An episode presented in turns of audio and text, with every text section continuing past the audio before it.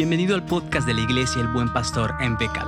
Agradecemos su compañía en esta serie de sermones que cada domingo tenemos en la iglesia. Le recordamos que también puede encontrarnos en Facebook como El Buen Pastor Becal. Sin más por el momento, le dejamos con la predicación de esta semana a cargo del pastor Abraham Collie. Abran sus Biblias en Proverbios capítulo 19, versículo 18. Proverbios capítulo 19, versículo 18. Pues vamos a dar inicio a este mes como el mes de mayo, conocido también como el mes de la familia. Y vamos a estar viendo algunos tópicos que tienen que ver con la familia y cómo muchas veces cuando no tenemos una cosmovisión bíblica acerca de los integrantes de la familia, resulta que nuestra familia suele estar al revés, ¿sí? Como buenos campechanos, ¿verdad?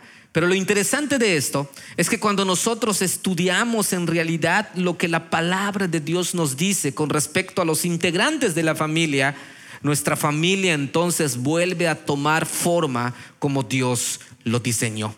Y es que en esta noche vamos a ver el primer tema que es acerca de los hijos. Si nosotros abrimos nuestras Biblias en Proverbios 19 y 18, podemos ver cómo los hijos necesitan corrección. Voy a leer lo que dice Proverbios capítulo 19, versículo 18. Corrige a tu hijo mientras aún hay esperanza. No te hagas cómplice de su muerte. Recuerdo que hubo un momento muy difícil en mi familia. Momento en que mis hermanos de repente no estaban viviendo conforme Dios quería que ellos vivieran. Y las consecuencias lo iban a cosechar más adelante en sus familias. Recuerdo que por ser el último, mi papá me dijo, quiero platicar contigo. Y me llevó al terreno que nosotros conocemos. Y estando solos me sentó y me dijo, hijo, ten mucho cuidado de las decisiones que tomes a esta edad. Y tenía más o menos 18 años. Me dijo que en cada decisión que yo tomara recordara quién soy en Cristo. Sin duda, amados hermanos, ese consejo que mi papá me dio es el mejor consejo que un joven puede recibir a esa edad. Y hasta el día de hoy atesoro ese consejo. Sin duda alguna, cuántos dolores de cabeza nos ahorraríamos como padres si nuestros hijos escucharan este consejo, sin duda, hijos, cuántas lágrimas y sufrimientos evitaríamos como hijos si tan solo hiciéramos caso a nuestros padres. Si tan solo entendiéramos que como hijos y como padres la disciplina muchas veces trae a nuestro corazón o regresa a nuestro corazón la comunión con Dios. Cuando nosotros comenzamos a ver la disciplina tan importante para que tu hijo regrese a la comunión con Dios, si empezamos a ver como padres la importancia que la disciplina trae a nosotros una comunión con Dios, entonces estaríamos contentos como hijos de recibir la disciplina. Pero estaríamos gozosos como padres en cada momento cuando la damos desde una perspectiva bíblica, quisiéramos ver las consecuencias de disciplinar, pero también podemos ver en la siguiente historia las consecuencias de una familia cuando no disciplina a sus hijos. Abramos nuestras Biblias en Primera de Samuel, capítulo 2. Primera de Samuel capítulo 2 y quiero que mantengan sus Biblias abiertas en todo este capítulo porque vamos a estar viendo algunos versículos de este capítulo. Si nosotros nos damos cuenta, Primera de Samuel en su capítulo 2, estamos frente a un libro que nos da la perspectiva muy especial de quién es Dios.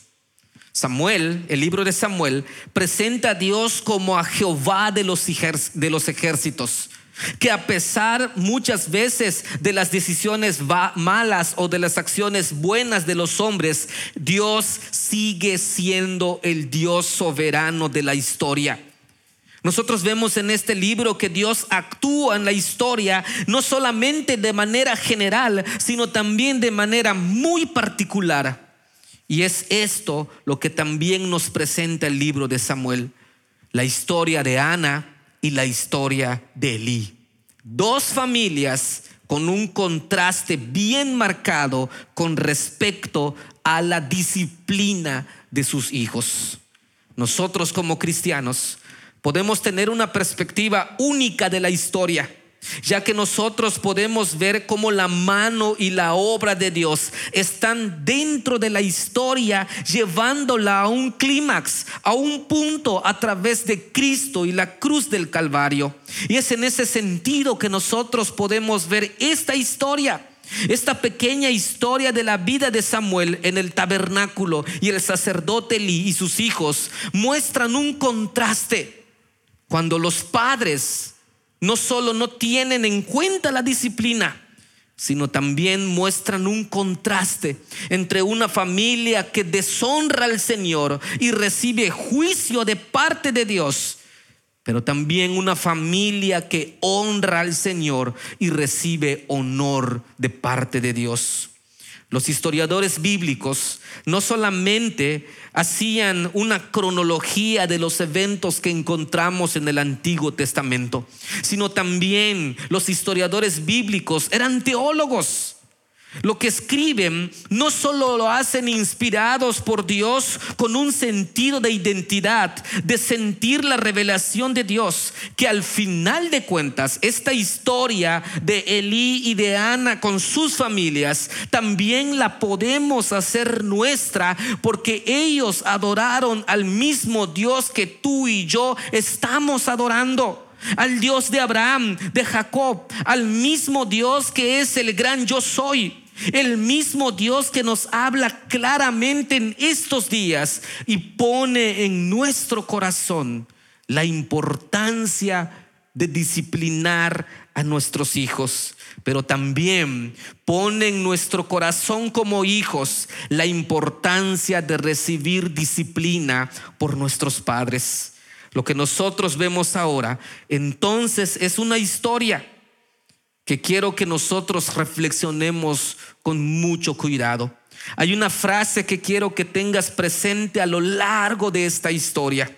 La encontramos en Samuel capítulo 2, versículo 30. Y dice así, yo honro a los que me honran, dice el Señor, y humillo a los que me desprecian. Por lo tanto, corrige a tu hijo mientras aún hay esperanza. No te hagas cómplice de tu muerte, dice el Señor. Vamos a ver esta realidad en una familia que honró al Señor y que fueron honrados por el Señor. Pero también vamos a ver este principio en una familia que menospreció al Señor y recibió un juicio justo por su falta de respeto a Dios. Si vemos el capítulo 2 entonces, en el contexto, recordaremos al padre Elcana y a su esposa Ana. Su familia habían sido el enfoque en los primeros versículos, pero en el versículo 11 se centra en Elí y su familia. Vean que dice el versículo 12, los hijos de Elí eran unos perversos que no tomaban en cuenta al Señor. Es interesante porque en este capítulo vemos cómo Dios está jugando, cómo muchas veces las personas juegan con el pecado. Los hijos de, de Elí, inclusive en este contexto, estaban menospreciando la ofrenda al Señor.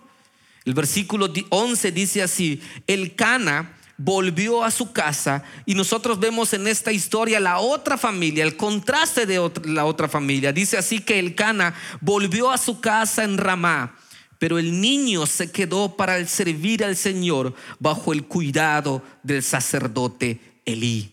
El versículo 18 dice, el niño Samuel, por su parte, vestido con un efod de lino, seguía sirviendo en la presencia del Señor. Si nosotros vemos el contraste de esta familia, este pequeño niño que Dios había concedido a Ana como un regalo muy especial y que realmente esto era Samuel, un regalo para Ana, un regalo que Dios mostraba hacia él porque mostraba misericordia. Dios había contestado la oración de Ana y entonces le había otorgado a Samuel. Entonces Ana había llevado a Samuel al servicio en el templo de Dios. Por otro lado, están los hijos de Elí, el sumo sacerdote. Ellos estaban menospreciando la ofrenda mientras Samuel servía al Señor. En otras palabras, hermanos, los hijos de Elí no tenían respeto al Señor ni a sus obligaciones sacerdotales. Si ven con detenimiento, el versículo 17 dice así, así que el pecado de estos jóvenes era gravísimo a los ojos del Señor, pues trataban con desprecio las ofrendas que le pertenecían tenemos aquí, amados hermanos, una familia que está encargada de una labor sacerdotal, una tarea muy especial, ya que su tarea de estos hijos de Eli implicaba guiar al pueblo espiritualmente a la adoración a Dios. Implicaba ofrecer estos sacrificios en adoración al Señor. Pero ellos estaban haciendo lo que quisieran. No estaban respetando al Señor ni la obra de Dios y por lo tanto estaban influenciando al pueblo hacia el pecado. Y el pueblo se estaba dando cuenta. Escuchen lo que dice el versículo 23. Les dijo, ¿por qué se comportan así? Todo el pueblo me habla de su mala conducta. Era evidente para el pueblo y para la familia que estos hijos de Elí no estaban viviendo conforme al corazón del Señor. Podemos decir entonces que ellos menospreciaban los sacrificios, pero también hay otro pecado que se cometía con estos hombres. El versículo 22 nos habla más específico, un pecado más grave, diciendo, Elí, que ya era anciano, se enteró de todo lo que sus hijos le estaban haciendo al pueblo de Israel, incluso de que se estaban acostando con las mujeres que servían a la entrada del santuario. ¿Se dan cuenta, hermanos? Esto nos muestra una completa falta de respeto. No había honor hacia Dios. Pero Samuel, por otro lado, estaba trabajando al servicio del Señor. El versículo 19 y 18 dice, el niño Samuel, por su parte, vestido con efod de lino, seguía sirviendo en la presencia del Señor. Si nosotros recordamos, cada año, la madre de Samuel, que es Ana, le hacía una pequeña túnica y se la llevaba cuando iba con su esposo para ofrecer el sacrificio anual. Los hijos de Elí desatendidos totalmente, viviendo en pecado, desobedeciendo a Dios. Y Elí no estaba haciendo nada con sus hijos. Los estaba dejando allá e inclusive escuchaba. Pero Samuel cada año estaba creciendo en sabiduría y gracia delante del Señor. Y la familia de Samuel lo estaba atendiendo como vemos que lo hacía su madre. No solo creo le llevaba a eso, sino también estaba pastoreando el corazón de ese niño. En esto hay algo muy profundo, ya que Samuel estaba usando la ropa que le corresponde a los adultos, este efod. Y esto quizá implicaba que el pequeño estaba sirviendo a Dios de todo corazón y que no solo era algo que en cual crecía en estatura, sino estaba madurando cada vez más. Creo que este anhelo como padre que se presenta aquí es el que tú y yo queremos con nuestros hijos, ¿verdad? Queremos que nuestros hijos no solo crezcan en estatura, queremos que nuestros hijos crezcan en sabiduría. Y lo interesante de esto, hermanos, esa tarea es la de un padre. Llevar a sus hijos a ser sabios. Ya que la sabiduría no solo tiene que ver con la inteligencia, sino significa vivir la vida como Dios la ha diseñado. Por eso el versículo 18 de Proverbios nos dice, corrige a tu hijo mientras aún hay esperanza. La disciplina a nuestros hijos, hermanos, regresa su corazón a una comunión con Dios. De tal manera, como padre, si no estás corrigiendo a tu hijo, el corazón de tu hijo cada día se va a apartar del Señor.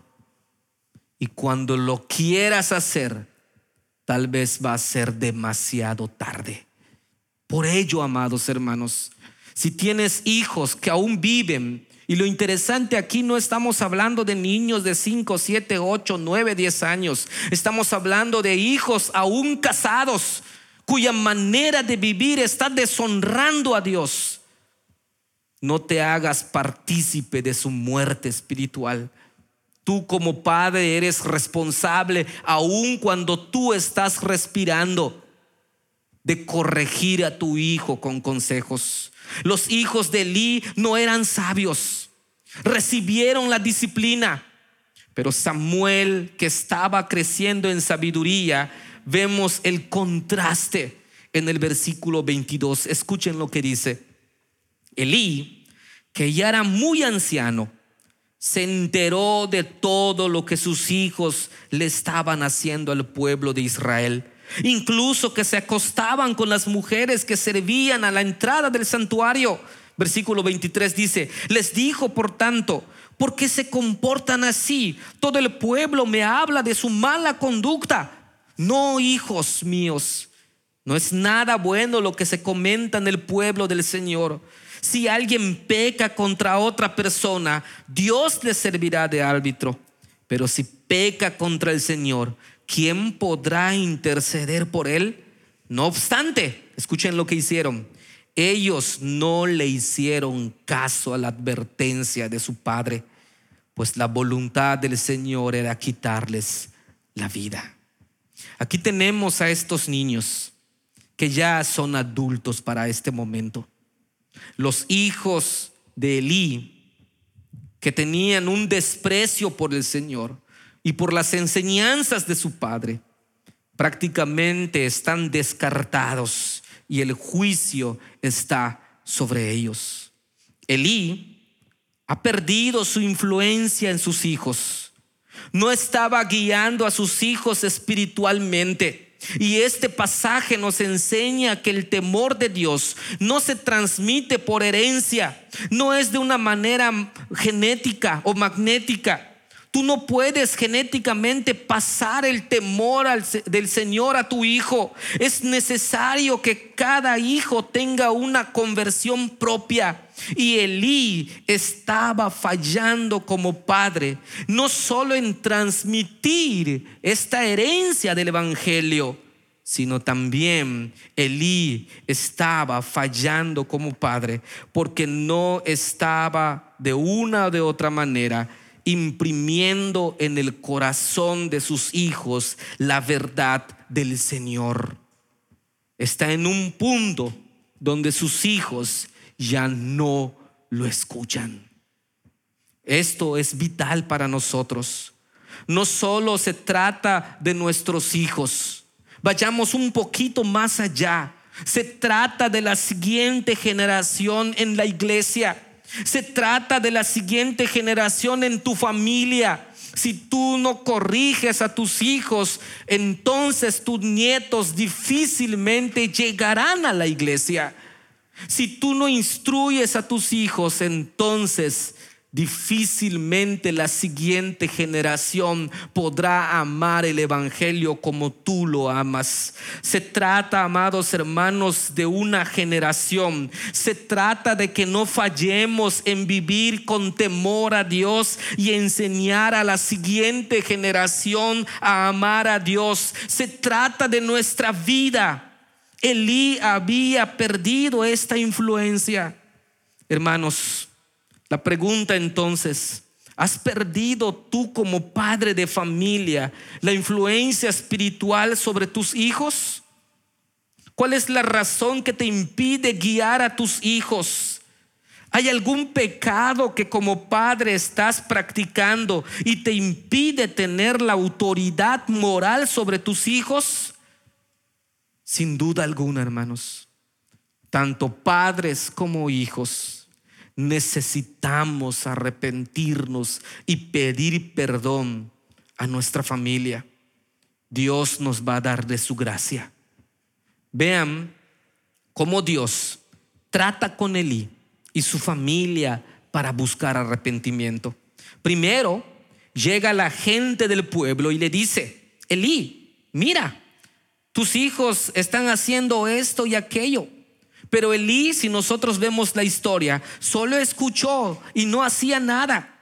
Y tal vez lo único que él pensó es, tal vez están creando mala fama. Pero ahora nosotros vemos cómo Dios envía a un hombre para hablar directamente con Elí, con un mensaje que es un juicio. Vean que dice el versículo 27, un hombre de Dios fue a ver a Elí y le dijo, Así dice el Señor, bien sabes que yo me manifesté a tus antepasados cuando estaban en Egipto bajo el poder del faraón. Mientras Dios le hablaba a Elí, nosotros vemos que está haciendo referencia al pasado. Pero el versículo 28 sigue diciendo, de entre todas las tribus de Israel escogí a Aarón para que fuera mi sacerdote es decir, para que en mi presencia se acercara a mi altar y quemara el incienso y pusiera el efod. Además, a su familia, dice Dios, le concedí las ofrendas que los israelitas queman en mi honor. Lo que nosotros vemos en este versículo es que Dios primero le recuerda el pasado. Recordándole el pasado, le hace y le muestra el privilegio tan enorme como la familia sacerdotal en la casa de Dios que ellos tenían. No le habían dado la importancia de portar el efod. La familia de Elí no le estaba dando la importancia de los sacrificios. No tenían la importancia como familia de que ellos eran una familia especial para Dios. Dios le dio tiempo a Elí para tratar con sus hijos, pero él simplemente no lo hizo. Entonces Dios tenía que hablar. Elí tenía la capacidad de reprender a sus hijos, tenía la autoridad, pero no lo hizo. Una, segunda cosa que nosotros vemos, que dice el pasaje, es que Elí le dio más honor a sus hijos. ¿Sabes? Si Elí en realidad estuviera más preocupado por la gloria de Dios que por sus hijos, Él hubiera actuado.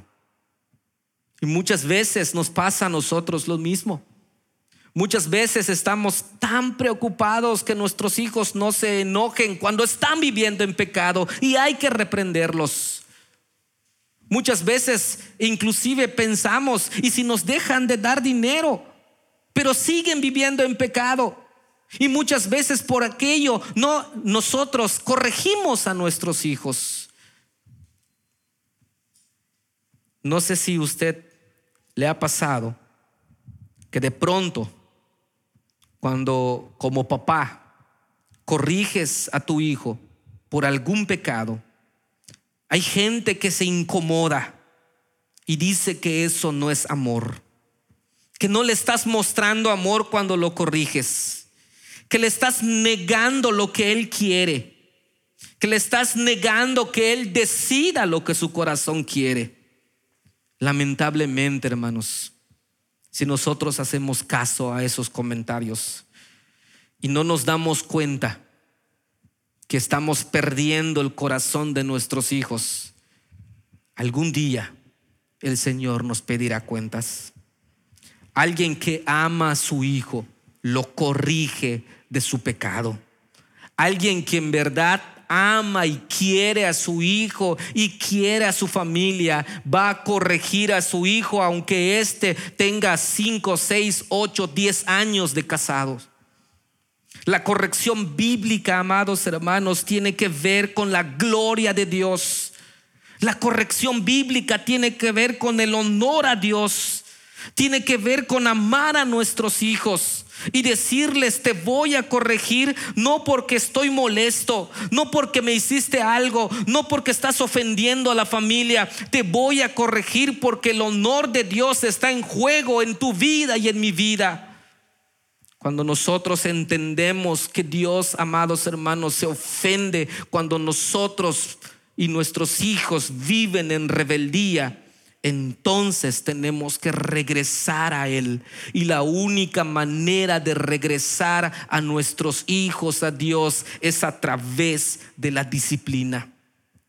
Así que, amados hermanos, la disciplina a nuestros hijos es regresar su corazón al lugar correcto de comunión con Dios. Por eso Proverbios nos dice, corrige a tu hijo mientras aún hay esperanza. No te hagas cómplice de su muerte. Le doy gracias a mi papá que aquella tarde se tomó el tiempo para llevarme a estar a solas con él y corregirme. Si no lo hubiese hecho, hermanos, no estaría aquí. Estaría yo tan apartado de Dios como tus hijos. Corrige a tu hijo. Aún hay tiempo. Oremos. Te damos gracias, Padre, porque en tu palabra nos muestras tu amor, tu misericordia. Gracias porque inclusive en tu palabra somos desafiados a aplicar esto con nuestros hijos. Ayúdanos primero a nosotros a entender que la disciplina se trata de tu honor, de tu honra. Que la disciplina se trata de regresar a nuestros hijos a la comunión real y verdadera contigo. Ayúdanos como Padre a hacerlo cuando es necesario. Pero también como hijos, ayúdanos Señor a tener ese corazón humilde cuando somos corregidos por nuestros padres para regresar al sendero que has marcado en tu palabra. Te lo pedimos Señor, en Cristo Jesús. Amén.